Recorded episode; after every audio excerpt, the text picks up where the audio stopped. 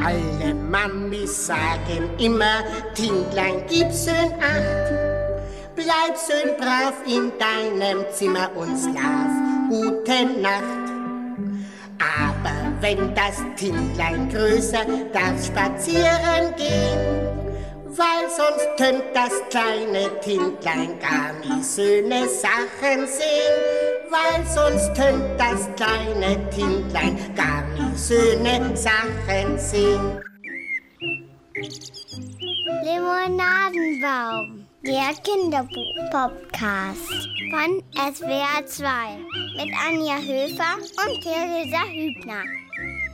Ja, schöne Sachen gibt's heute bei uns nicht zu sehen, aber zu hören. Herzlich willkommen zum Limonadenbaum, liebe große und kleine Tinder. Diesmal sind wir wieder vereint nach unseren Solo-Folgen. Ich, Anja Höfer und meine zauberhafte Kollegin Theresa Hübner. Und ihr, liebe Zuhörerinnen und Zuhörer, ihr ahnt vermutlich schon, um wen oder was es heute geht. Klar ahnen die das, Anja, die wissen das sogar. Das war ja unverkennbar. Ich grüße dich. Ja, wir feiern heute das Urmel aus dem Eis beziehungsweise seinen Erfinder Max Kruse. Der wäre am 19. November 100 Jahre alt geworden. Und wir wollen heute an ihn und an seine wunderbaren Kinderbücher erinnern. Und an dieser Stelle möchten wir noch einen ganz besonderen Limonadenbaumhörer grüßen. Denn ihr Lieben da draußen, wir freuen uns ja immer sehr über Post an limonadenbaum.swr.de und da hat uns auch Arne Hofmann geschrieben und der hat eine ganz besondere Verbindung zum Omel, die kann man auch hören. Es war vor vielen Millionen Jahren, ja wirklich, damals legte Mutter Urmel das Urmelei am Ufer des großen Meeres in den Sand, wie sie es bisher immer mit ihren Eiern getan hatte aber bald darauf begann es zu schneien, und das war ganz ungewöhnlich. Mutter Urmel runzelte besorgt die Stirn, schaute zu den grauen Wolken auf und schnaufte. Anscheinend macht der große Wetterurmel heute einen unfreundlichen Scherz. Schade um dieses hübsche Ei. Dann zog sie sich in ihre Höhle zurück, schlang den Schweif um ihre Hinterbeine und schnupperte mit ihrer Nilpferdschnauze. Natürlich hatte sie keine richtige Nilpferdschnauze, sie war ja ein Urmel, aber das sah so ähnlich aus. Was nun das Urmelei betrifft, so wuchs ihm langsam eine weiße Schneemütze, und das war sehr ungünstig, denn auch Urmeleier können nur in großer Wärme ausgebrütet werden. Oh je, bibberte Mutter Urmel, jetzt hört der Spaß auf. Das war das Letzte, was von ihr vernommen wurde, denn die Eiszeit hatte begonnen. Das waren die ersten Zeilen von Urmel aus dem Eis, gelesen von unserem Hörer Arne Hofmann. Und der hat nämlich in dieser langen Corona-Zeit in seiner Familie so eine Art Vorleseaktion gestartet. Er hat Texte eingelesen und dann die Audios an Freunde und Familie verschickt. Und das Urmel, das war sein großer Favorit. Das hat er uns gemailt. Das war unter anderem ja auch dann die Anregung zu dieser Folge. Auf jeden Fall. Super Aktion und super, Herr Hofmann, dass Sie uns gemailt haben. Haben wir uns sehr gefreut. ja, und äh, Theresa, wir müssen ja sagen, wir können Herrn Hofmann sehr gut verstehen. Ich bin auch riesiger Urmel-Fan. Absoluter Kindheitsflashback ist das bei mir. Ich habe die Urmel-Folgen als Kind alle in der Augsburger Puppenkiste damals verfolgt und ich habe die sehr geliebt. Ähm, die Musik war auch so, so hinreißend und so ein Ohrwurm. Wir haben es ja gerade ein bisschen am Anfang gehört. Es war sehr süß, äh, wahnsinnig süß. Und äh, wie war das in der DDR damals? Das klingt schon so weit weg, aber du bist ja noch so. Damals hinter der Mauer. Hattet ihr, wir hatten ja nichts, nee. Anja. Hatten wir auch ein Omel? Das ja, kanntet ihr das überhaupt hinter der großen Mauer? Als du klein warst in den, in den 80ern, in den 80ern. Ähm, also, ja, nee, ich kann mich nicht dran erinnern dass das bei uns großes Thema war. Und du weißt ja, dass ich auch so eine etwas gestörte Beziehung zur Augsburger Puppenkiste habe. Ich fand und finde das immer noch so ein bisschen unheimlich, diese Puppen an Fäden. Ich weiß, ich weiß, das aber es gibt Menschen da draußen, die können das nachvollziehen.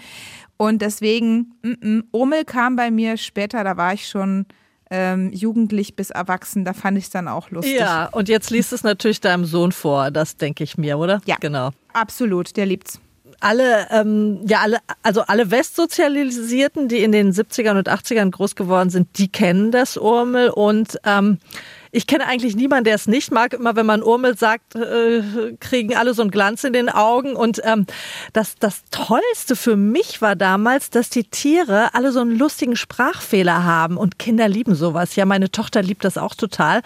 Und dazu haben wir noch einen Ausschnitt, weil es so schön ist. Ausgepflafen, Mama? Ich bin umgezogen, Ping. Und nach einem Umzug schlafe ich immer gut. Umgezogen? Wohin? In eine Riesenmuschel. Ganz plötzlich habe ich sie am Ufer gefunden. Schön.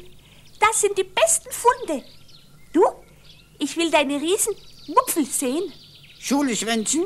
Ich habe heute von zwei Stunden das Pf geübt. Wozu? Das Pf kannst du doch prima. Aber das Esch, das musst du üben.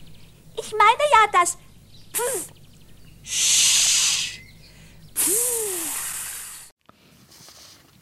Oh, Pink Pinguin und Varan, Wawa und die Mupfel. Wir sagen zu Hause immer noch Mupfel äh, zum Bett, wenn wir ins Bett gehen. Ich gehe jetzt in die Mupfel. Das ist so in den Sprachgebrauch eingegangen. Oh, oh schön, die Anja schmilzt dahin. ja, ähm, man muss wissen, ähm, die Frau Höfer hat mal wieder heftig im SWR-Archiv gestöbert und viele schöne Töne von den Kruse-Figuren, aber auch von Max Kruse himself gefunden. Hören wir alles noch in dieser Folge. Und genau, das ist auch das Stichwort, Anja, denn du hast auch genau zu diesen herrlichen Sprachfehlern einen Interviewausschnitt von Max Kruse gefunden. Da hören wir jetzt auch mal rein. Ja, das Ulkige ist folgendes, dass mir Kinder aus der Schulklasse geschrieben haben. Also zuerst haben mich Le Lehrer angegriffen, haben mir geschrieben, das kann man Kindern nicht zumuten. Die können sowieso schlecht lesen und auch noch falsch geschrieben sozusagen, also fehlerhaft geschrieben, also ganz schlimm.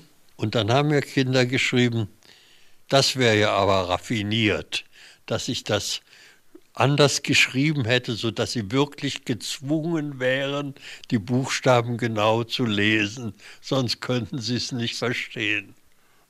Also das ist eigentlich sehr pädagogisch wiederum. Ja, und ähm, ihr Leute da draußen, falls ihr jetzt denkt, okay, geht das jetzt die ganze Folge so weiter, dass die beiden sich über die alten Töne freuen und da so einen auf nostalgisch machen. Nein, wir haben gleich noch ein ganzes Interview im Gepäck und zwar mit jemandem, der Max Kruse noch selbst gekannt hat und der sich wirklich richtig gut auch im Werk von Max Kruse auskennt. Das Omel ist nämlich nur, Achtung, Frau Höfer, hier kommt eine Überleitung, die ist mir gerade so gekommen. Das Omel ist nämlich nur die Spitze des Eisbergs. Ja, Eisberg, super Stichwort, denn die Geschichte geht ja quasi los in der Eiszeit vor vielen Millionen Jahren, wie wir vorhin schon von unserem Hörer vorgelesen bekommen haben. Und dann geht's weiter auf der Insel Titivu, mitten unter dem Äquator heißt es. Da wird in der ersten Urmelgeschichte Urmel aus dem Eis ein Eisberg ans Ufer gespült und darin ist ja ein Ei. Und plötzlich schlüpft da zur großen Verblüffung aller Beteiligten so ein Urzeitdino raus, der Jahrmillionen überlebt hat, das Urmel. Hocherfreut ist vor allem Professor Habakuk Tibertong. Der hat den Tieren der Insel das Sprechen beigebracht. Und wie er, ähm, also wie der Max Kruse auf diese Idee kam mit dem Eiszeitdino, das, ähm, dem Urmel, das auf die Insel kam, das hat er auch erzählt, damals in den 60ern. Da hat er sich nämlich gerade eine Tiefkühltruhe angeschafft, eine echte Errungenschaft damals. Und ja, die Tiefkühltruhe hat dann die Idee zum Urmel stark befördert. Wir hören ihn nochmal. Ich habe eine Zeit lang auch sehr viel gekocht habe auch für meinen Sohn auch gekocht, für uns gekocht. Und dann kam ich auf die Idee, was ich zum Abendbrot machen wollte, kaufte Forelle, tiefgefrorene. Und dann habe ich mir gedacht, ja, wenn nun ein Ei aus der Urzeit tiefgefroren, also sich erhalten hat, der Gedanke der Konservierung war das Wichtige dabei. Tiefkühltruhe ist nicht wichtig, aber im Eis konservieren, das machen. Und das war die Kernidee. Und dann habe ich halt das andere drumherum gesponnen. Ja, da hat er so drumrum gesponnen und das Urmel, ausgelöst durch eine Forelle in der Tiefkühltruhe, das wurde zu einem Welterfolg, fast eine Million Mal verkauft und sogar ins Mandarin in China übersetzt, glaube ich. Und ich frage mich, wie man das mit den Sprachfehlern übersetzt. Das ist eine ganz schöne Herausforderung. Mupfel auf Mandarin. Ich mal gerne wissen, wie das, wie das klingt. Boah, das würde mich auch interessieren. Vielleicht hört uns jemand zu, Anja, der Chinesisch kann oder irgendwie in China sozialisiert wurde. Könntet ihr uns das bitte mal schreiben? Das fände ich hochspannend. Das wäre super, mal zu erfahren. Und Kruse hat, hat auch mal erzählt, ähm, ich, du hast gesehen, ich habe wirklich durchs Archiv gewühlt, aber es sind ja auch schöne O-Töne. Ja. Ich, ähm, und er hat auch was dazu gesagt, warum das Urmel so ein großer Erfolg geworden ist. Es ist das Ensemble. Und das ist vor allen Dingen, glaube ich, dass es in aller Fantasiewelt dies hat, doch eine Familiengeschichte ist. Es sind Geschwister, wenn auch Tiere. Es sind Freunde, die sich kappeln, die sich aufziehen, die sich necken, die doch immer wieder ganz nett zueinander sind, die aber auch ihre Eigenheiten haben. Der eine ist furchtbar traurig, der Seelefant, der andere will unbedingt in die Muschel hinein, die der andere besitzt und so und äh, auch, auch vielleicht die Schulsituation, die ja nur angedeutet ist. Aber das alles, glaube ich, spricht die Kinder schon an. Vor allen Dingen das Fantasievolle, ja. Ich glaube, das ist die Hauptsache. Das ist das Erfolgsgeheimnis des Urmel. Das glaube ich auch. Zum 100. Geburtstag ist gerade nochmal der Original-Urmel-Band erschienen. Allerdings mit neuen Illustrationen von Günther Jacobs und die sind echt toll. Die wirken ganz modern, aber erfinden die Figuren jetzt auch nicht komplett neu, sondern erinnern schon noch an die alten Illustrationen. Also wirklich schön gewordener neuer Jubiläumsband. Das ist ein tolles Vorlesebuch in so ein bisschen größeren Format, erschienen im Verlag von Max Kruse im Thienemann Verlag. Max Kruse war ja auch schon so Mitte 40, als er das Omel erfunden hat. Und wir wollen jetzt zusammen mal ein bisschen seine Biografie beleuchten, Anja. Die ist nämlich total interessant. Ich war ja in München und habe dort Markus Michalek getroffen. Und der kennt sich richtig gut aus mit Max Kruse und seinem Werk. Ja, das tut er. Der ist eigentlich noch total jung, der ist gar nicht so viel älter als äh, wir beide. Ähm, und äh, ist von Beruf Literaturagent und zwar bei der Agentur AVA International. Und die kümmert sich um den Nachlass von Max Kruse. Und, und das ist das Schöne, Markus Michalek hat Max Kruse halt auch noch selbst kennengelernt. Der hat ihn oft getroffen. Also das, man muss sich das so vorstellen, Max Kruse wollte, dass sein Werk nicht vergessen wird und hat deswegen die, die Agentur beauftragt und sich oft mit Herrn Michalek getroffen, um zu besprechen, wie das denn aussehen konnte. Da war er auch schon so ein bisschen betagt. Ja, und die haben halt einige Jahre vor Max Kruses Tod sich eben oft getroffen. Und ähm, Jetzt kümmert sich Herr Michalek eben um das Werk von Max Kruse, damit er nicht in Vergessenheit gerät. Aber das kann Herr Michalek auch alles selbst erzählen. Lass uns mal reinhören in mein Interview mit ihm über Max Kruse. Genau, ich durfte ihn persönlich noch kennenlernen. Ähm, er kam einige Jahre vor seinem Tod ähm, zu uns in die Agentur. Ich kannte ihn schon aus meiner eigenen Kindheit, weil ich natürlich auch das Urmel kannte, wie so viele andere. Ähm, als 80er-Jahre-Kind kommt man da fast nicht dran vorbei. Dann saß er hier. Genau, beziehungsweise er saß nicht hier. Ich bin nach Penzberg gefahren, weil er schon etwas fortgeschrittenen Alters war. Und dann saßen wir uns gegenüber und ich wusste erstmal gar nicht, was ich sagen soll, außer dass ich ihm erzählt habe, wie gern ich das Urmel gelesen habe als Kind. Hat er bestimmt noch nie gehört. Nee, hat er bestimmt noch nie gehört. Er war furchtbar nett und sympathisch, ein sehr aufgeweckter und aufmerksamer Zuhörer und auch jemand, der uns trotz des Altersunterschiedes, jetzt wenn ich sage, ich bin ein Kind der 80er, dann kann man sich ausrechnen, wie groß unser Altersunterschied tatsächlich war, der einen sehr ernst genommen hat, der einem sofort auf Augenhöhe begegnet ist. Und ähm, das hat die Treffen, die dann sehr zahlreich wurden mit Max Kruse, diese Treffen immer sehr angenehm gemacht. Wir gehen mal so ein bisschen zurück. Er ist geboren 1921 und zwar in eine Künstlerfamilie, dezidierte Künstlerfamilie. Da war ja eigentlich der Berufsweg schon so ein bisschen vorgezeichnet, ne? Genau, also er ist der Sohn von Käthe Kruse, ähm, die ja das, äh, ich glaube, weltberühmte Puppenmuseum in Donauwörth dann umgesiedelt hat nach dem Zweiten Weltkrieg, ähm, das er dann auch eine Zeit lang übernommen hatte, geführt hatte, aber sehr früh merkte, dass er eben eigentlich eher auf der kreativen Seite ist. Ein Besuch in Donauwörth kann ich sehr empfehlen. Da läuft auch gerade eine Ausstellung zu Max Kruse und zum Jubiläum. Die ist, glaube ich, verlängert bis Februar oder März 2022, die sich speziell mit ihm und seinem ähm, 100-jährigen Jubiläum beschäftigt. Und ich hatte, glaube ich, auch gelesen, dass er gerade zu seiner Mutter ein wirklich sehr gutes, tiefes Verhältnis hatte. Zu seinem Vater, glaube ich, nicht so. Der war eigentlich auch berühmt, der war ein berühmter Bildhauer, aber das war nicht so tief. Ne? Was wissen Sie darüber? Sie war sehr wichtig für ihn, weil sie auch in seinen jungen Jahren eine ihm sehr nahestehende ähm, Person vor den Nazis gerettet hatte. Max Kruse hatte eine Freundin, die ähm, Halbjüdin war und die eben von Käthe Kruse dann auch versteckt wurde und eben auch beschützt wurde. Und äh, das hat natürlich zu einem sehr, sehr engen Verhältnis auch geführt. Zwischen Mutter und Sohn. Ja, und dann, Sie haben es gerade erwähnt, hat er ein paar Jahre lang die Puppenfabrik seiner Mutter geführt. Wenn ich mich äh, richtig erinnere, dann hatte, wurde in der DDR, wurde sie quasi enteignet, ist in den Westen übergesiedelt und dort hat Max Kruse dann die Puppenmanufaktur weitergeführt. Aber so richtig hat ihn das Puppenherstellen dann doch nicht überzeugt, ne?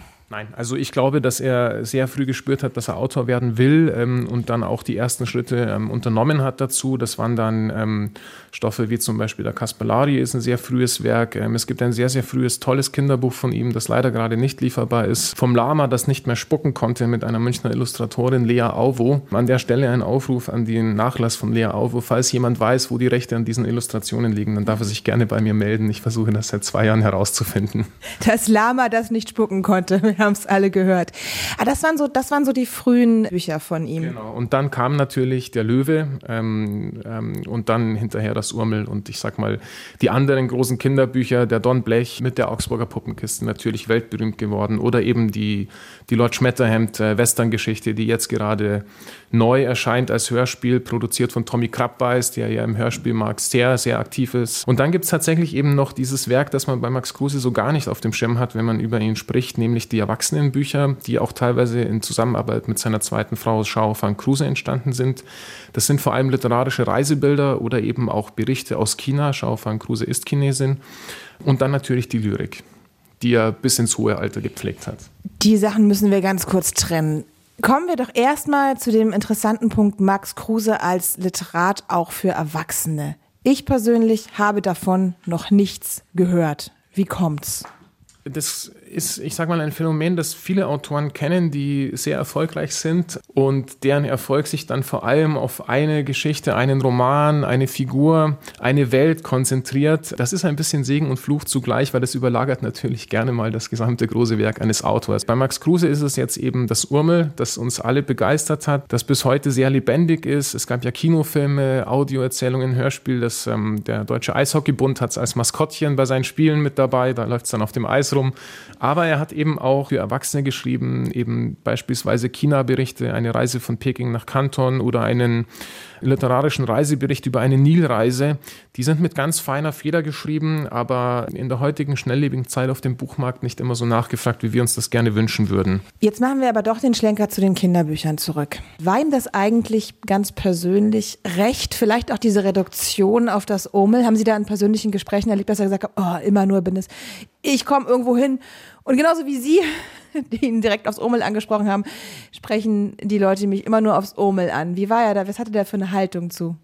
Also Kinder waren für Max Kruse immer sehr, sehr wichtig, weil er gesagt hat, die Kinder sind unsere Zukunft. Das ist das eine. Das andere ist, dass er, glaube ich, etwas verstanden hat, was viele in der Kinderliteratur immer so vergessen, dass das ja auch Texte sind, die ganz wichtige Inhalte für uns transportieren. Und ein Kerninhalt bei Max Kruse ist eben das, ähm, ich sag mal, ich nenne das heute das inklusive Erzählen, dass Figuren, die bei ihm immer so eine kleine Macke haben, das Urmel mit seinem Sprachfehler und auch die Figuren, der Seelefant und so weiter und so fort, oder eben auch das Lama, das nicht spucken kann, dass die dann lernen, dass sie trotzdem in der Gesellschaft willkommen sind und Teil einer Gesellschaft sind. Und das finde ich ist ein absolut aktueller Gedanke und eigentlich eignet sich dafür die Kinderliteratur bestens, um früh schon, ich sag mal, Kindern über diese Geschichten auch wichtige Werte zu transportieren. Also ich glaube, er war schon sehr zufrieden, ehrlich gesagt, mit dem, was ihm gelungen ist. Aber, und auch das zeichnet einen Autor im Kern aus, jeder Autor strebt natürlich immer nach einem Mehr.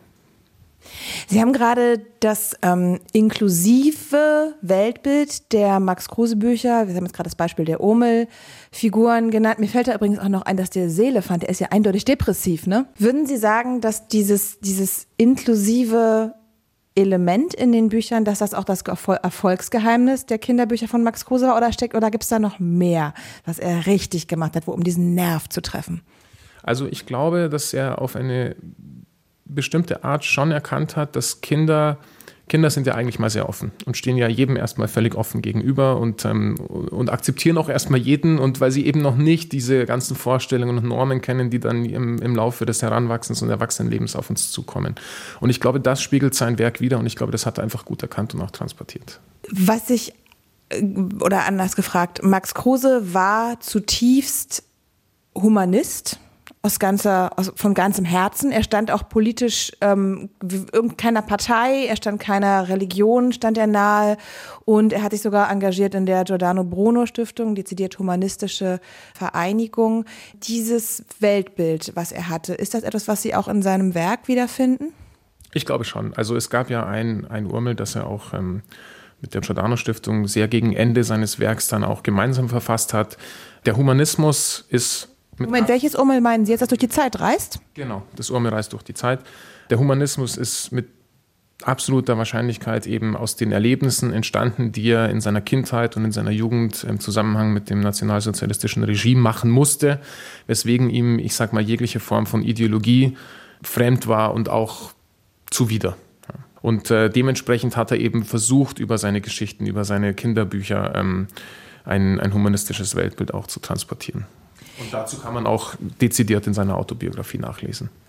Ist dieses Weltbild etwas, was Sie in persönlichen Gesprächen bemerkt haben?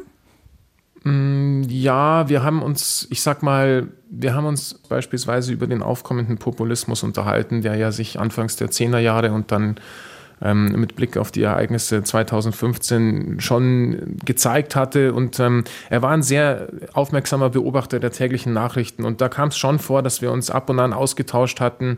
Aber das waren eher so, ich sag mal, Randgespräche, wenn wir dann zusammensaßen, wie ich darüber denke, wie wir das beurteilen, ähm, ob ich das schon gesehen hätte. Und manchmal schrieb er auch einfach, Mensch, jetzt habe ich gerade die Tagesschau gesehen und äh, eigentlich, ich muss mir das jetzt schnell von der Seele schreiben und hat sich dann da, ich sag mal, über irgendeinen tagesaktuellen Anlass ähm, noch kurz geäußert, aber nicht in der Form, dass ich es jetzt leider aus dem Gedächtnis zitieren kann, muss ich zugeben. Und wie gesagt, meine Besuche dienten ja vor allem dazu, ihn kennenzulernen und auch einen Zugang zu seinem Werk zu finden, den ich dann brauche, um als Agent eben den Nachlass zu betreuen. Ich würde zum Schluss gerne noch eine sehr offene Frage stellen. Max Kruse, 100 Jahre alt wäre er geworden jetzt in diesem November. Warum brauchen wir ein Werk wie das von Max Kruse auch heute noch? Das ist eine sehr gute Frage. Okay, ich versuche mal zwei Antworten zu finden. Eine Antwort hat mit der, mit der Weitergabe und der Tradition von Begeisterung für, für Lesen, für Literatur, für Geschichten, für, für Erfahrungswelten zu tun. Und das funktioniert oder das passiert immer dann, wenn jemand vor einem oder ich sag mal, wenn jemand, der dieses Buch schon gelesen hat oder der damit groß geworden ist, diese Begeisterung zum Beispiel an eigene Kinder, an Patenkinder, an Schulkinder, an Kindergartenkinder weitergeben kann. Sie meinen damit, Entschuldigung, Sie meinen damit die Tatsache, dass Sie 80er Jahrgang das ja. Omel mit Begeisterung gelesen haben, aber ihre Eltern ihnen das auch schon vorgelesen? Was meinen Sie damit? Ja, ja, ich habe das natürlich von, meinem, von meinen eigenen Eltern vorgelesen bekommen. Bei uns gab es ein Dreigestirn, das nannte sich ähm, Michael Ende, Ottfried Preußler, Max Kruse, wie in so vielen anderen Haushalten, glaube ich. Und ähm, die, diese Begeisterung versuche ich natürlich auch meinen eigenen Kindern weiter zu vermitteln. Deswegen bin ich der absoluten Überzeugung, man braucht ein solches Werk, wie das Max Kruse, äh, wie es Max Kruse hinterlassen hat. Die andere Sache ist, dass er eben mit, der, mit dem dem Urmel, aber auch mit seinen anderen Figuren auf eine Art kreativ und originell etwas geschaffen hat, was dann eben so einzigartig ist, dass es auch durch die überregionale Bekanntheit nicht mehr vergessen wird. Und ähm, das ist natürlich auch das große Anliegen, das wir jetzt haben, dass nach dem 100. Jubiläum nicht Max Kruse so langsam verschwindet, sondern dass wir uns schon weiter an ihn und sein Werk erinnern. Und wenn das Urmel dafür der erste Einstieg ist, dann ist das absolut fein. Ja, das alles sagt Markus Michalek, der Nachlassverwalter von Max Kruse. Und vielen Dank, Theresa, dass du ihn in München befragt hast. Super interessante Sachen über Max Kruse und seine Familie waren das, fand ich.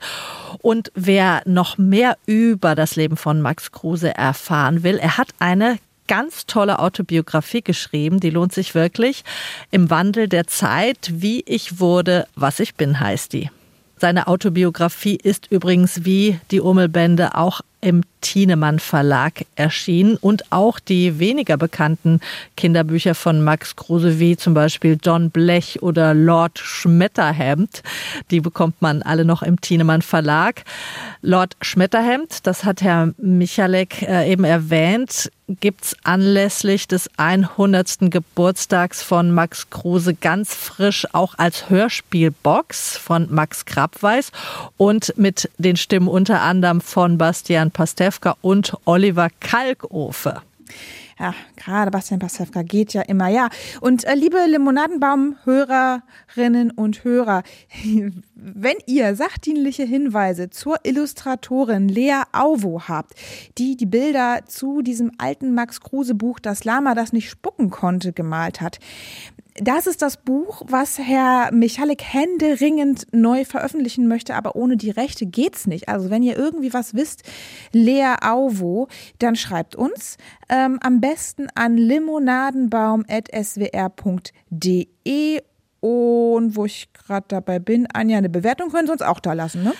Bewertung äh, ist so wichtig in der Podcast-Welt. Deswegen würden wir uns sehr freuen, wenn ihr auch eine Bewertung auf allen gängigen Portalen da lassen könntet.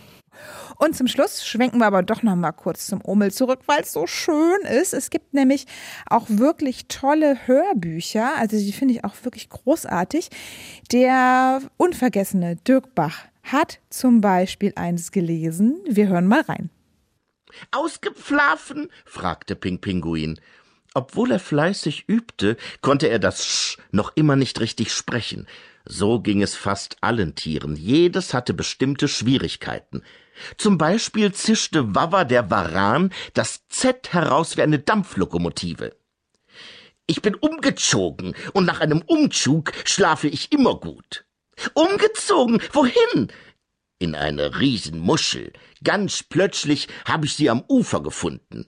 Toll, ich will deine Riesenmupfel sehen. Sie überlegten nicht lange. Sie drehten um und wanderten nebeneinander den Berg hinab. Sie konnten das unbesorgt tun, denn der Besuch von Professor Habakuk Tibatons Tiersprechschule war vollkommen freiwillig. Der unvergessene Dirk Bach liest Urmel aus dem Eis, gibt's bei vielen Hörbuchportalen und ist auch als CD bei Sauerländer Audio erschienen. Ja, das war's vom Limonadenbaum für heute und das Schlusswort hat natürlich heute Max Kruse. Ich werde hoffentlich ein Kind bleiben. Denn nur wenn man als Kind lebt, lebt man neugierig. Und wenn man neugierig lebt, entdeckt man eben auch die Schönheit des Lebens immer wieder neu. Und beim Kind bleiben, das so wichtig ist. Da hilft natürlich auch das Kinderbücher lesen und vorlesen. Und in gut zwei Wochen seid ihr bei uns damit wieder sehr gut aufgehoben. Da gibt es nämlich dann eine neue Limonadenbaum-Folge. Aber jetzt sagen wir erstmal Tschüss. Das war unsere Max Kruse Schrägstrich Omel Super Sonderspezialfolge. genau, bis zum nächsten Limonadenbaum. Tschüss. Ich dachte jetzt, Anja, du schaffst es noch, die Verabschiedung auf, auf Omelig zu machen. Liebe Tinder, det jetzt schön. Tinder? Liebe lustig, Tinder, dass wir Tinder sagen. Liebe, oh. Ein anderes Tinder. Liebe Tinder, ab ins Bettchen setzen. Tschüss. Macht's gut. Ciao.